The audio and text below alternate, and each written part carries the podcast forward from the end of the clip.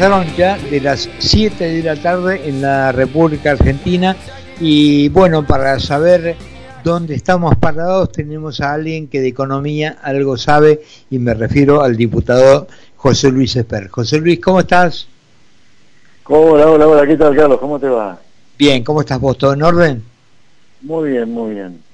Bueno, me alegra mucho.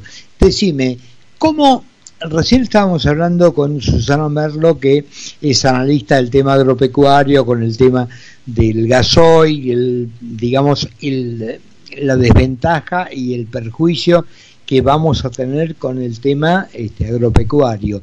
¿Cómo, ves que estamos en todo esto que parece que los palos no vienen de todos lados? Bueno, yo te diría otra cosa que está pasando en el día de hoy. Bueno, hoy Hoy fue un día muy muy especial, pero que viene pasando ya hace varios días, la, la cagada a palo que se están fumando los bonos de la deuda argentina, ¿viste? ya estamos con riesgo país de 2.000 puntos de nuevo. Ahí, ahí va a llegar, claro, claro, sí, sí, sí, claro, claro. O sea, se van sumando cosas, ¿no? Y esto tiene que ver mucho con una situación fiscal que el gobierno, a pesar del aumento de la recaudación que está viendo, que es muy importante, fruto de la inflación que anda en el 80%, el gasto público está creciendo a la par, lo cual significa, como el punto de partida es deficitario, uno dice, bueno, ingreso crece en 80, gasto crece 80, no pasa nada. No, vos agrandás el agujero fiscal de esa manera. el punto de partida es que hacer déficit, ¿no? Entonces vos estás eh, haciendo crecer el déficit al 80%. Eh, Ahora. Y eso es grave, y eso está detrás de esta caída de los bonos y la suba del riesgo país. No te diría que vamos a un default, pero al mercado ya no le gusta nada lo que está pasando porque tiene miedo que las metas con el fondo no se cumplen y empezamos a tener problemas con el fondo. Sí, sí, porque además hay algo que no para, me corregirá si me equivoco, que es la emisión. Seguimos emitiendo como, como si estuviéramos de fiesta.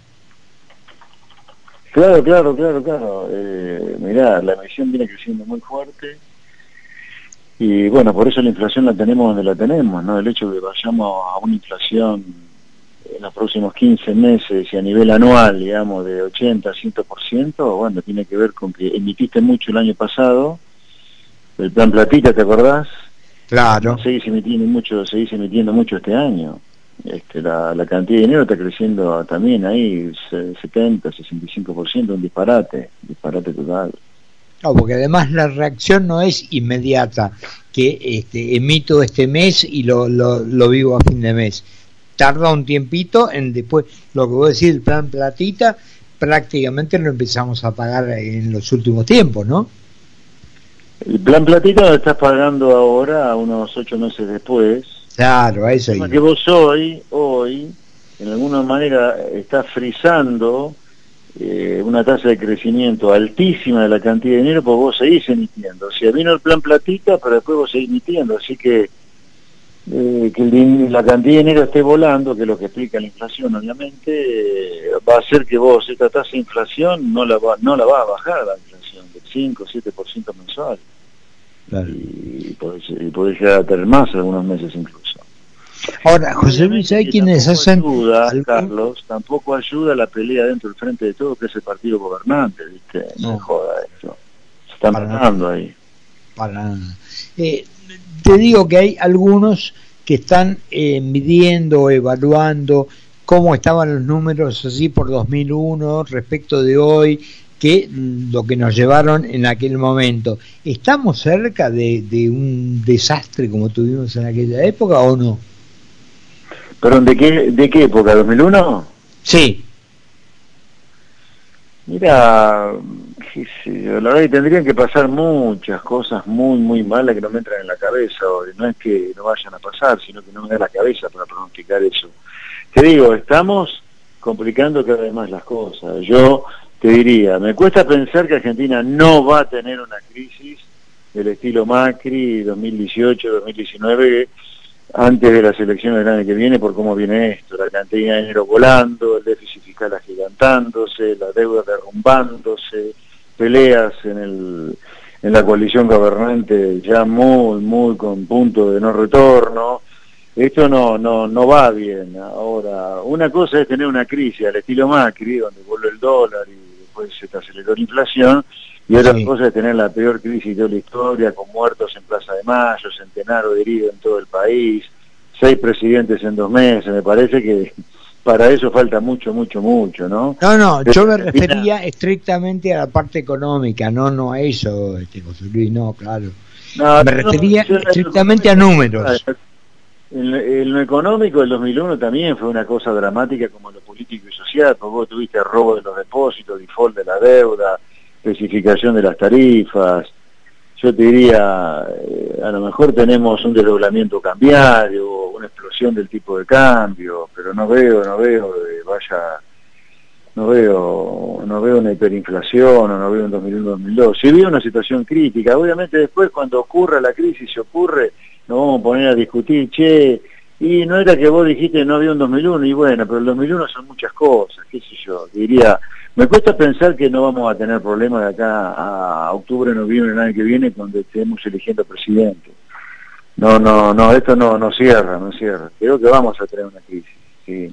Ahora, si esa crisis 2001, 2002 o 89, te diría, en el inicio no, pero viste, cuando vos entras en crisis, eh, todo depende de cómo vaya desenvolviéndose después, viste. Claro, Macri tuvo una crisis en 2018 y más o menos la capió, perdió la elección, pero duró un año y meses sin que todo se cayera a pedazos. Fue el primer presidente no peronista en terminar su mandato. Bueno, ¿por qué? Porque logró un acuerdo con el fondo, onerosísimo, es cierto, por eso tuvimos que hacer un acuerdo de nuevo, pero viste, eh, empieza la crisis y vos la manejás de, de, de mal para arriba, o sea, de mal para regular y bien, bueno, tenés una crisis y nada más que eso. Ahora, si vos ingresas a una crisis y después amenazás con robarle los depósitos a la gente, amenazás con un default de la deuda y sí, a lo mejor ahí sí te vas a la mierda después, ¿viste? Decime, José Luis, ¿en cuánto pesa o, un ingrediente más de todo este pelote el tema de la, de la renta impensada o la renta que, que se supone que vino de, la nada? Este nuevo impuesto que, que está... Que, y son cosas que, que, dificultan que todo se estabilice y que no se recalienten los problemas, cuesta, es una muy mala señal, además ya el es una muy mala señal porque es un disparate directamente.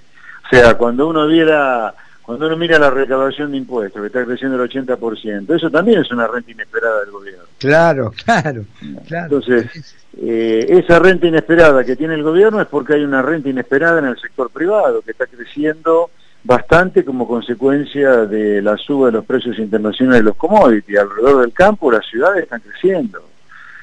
Eh, es un crecimiento que no está basado, que está basado en cosas non santa, que es un gigante de pie de barro, esta pequeña recuperación económica que tenemos, por supuesto que sí, porque está basado en una guerra, eh, Rusia-Ucrania, y está basado también en el terror de la gente que tiene en Argentina el dinero y por eso se lo saca de encima comprando cosas.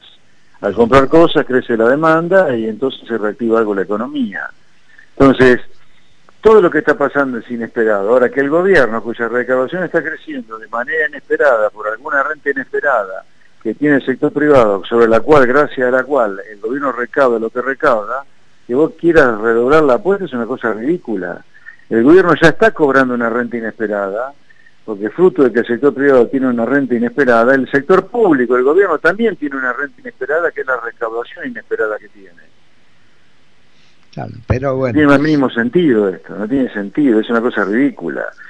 Es, un impuesto a las ganancias del impuesto a las ganancias, porque ponen una sobrealícuota del 15% a las ganancias que superen el millón, los mil millones de pesos. En realidad esto es para el campo, es cobrar más retenciones cuando el gobierno no puede cobrar más retenciones de las que está cobrando porque se le cayó el presupuesto 2022. Desde luego. Ahora, decime una cosa, ¿suponés que esto va a judicializarse si, se, si sale? No, no lo sé, no lo sé. No, una ley del Congreso, sí, no sé, no sé. Sí, judicializable es, ¿viste? Judicializable es.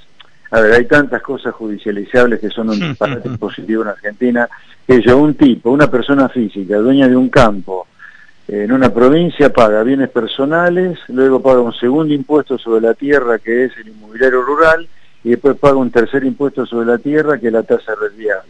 O sea, tres veces lo están cobrando una persona física por tener un campo. Nación, provincia y municipio, todo sobre la tierra. todos lo disimulan, pero es un impuesto sobre la tierra. Ahora, acá no se ha podido derrumbar eso, ¿viste? Entonces, judicializable, sin duda que el impuesto a la renta inesperada es judicializable. Ahora, la justicia argentina es más rara que la mierda. José Luis, te mando un abrazo y te agradezco estos minutos como siempre. Un placer, abrazo grande, buenas noches. Hablamos con José Luis Espert, eh, diputado nacional y uno de los hombres de economía, este, yo lo decía irónicamente, algo sabe. Bueno, te cuento que Alberto Fernández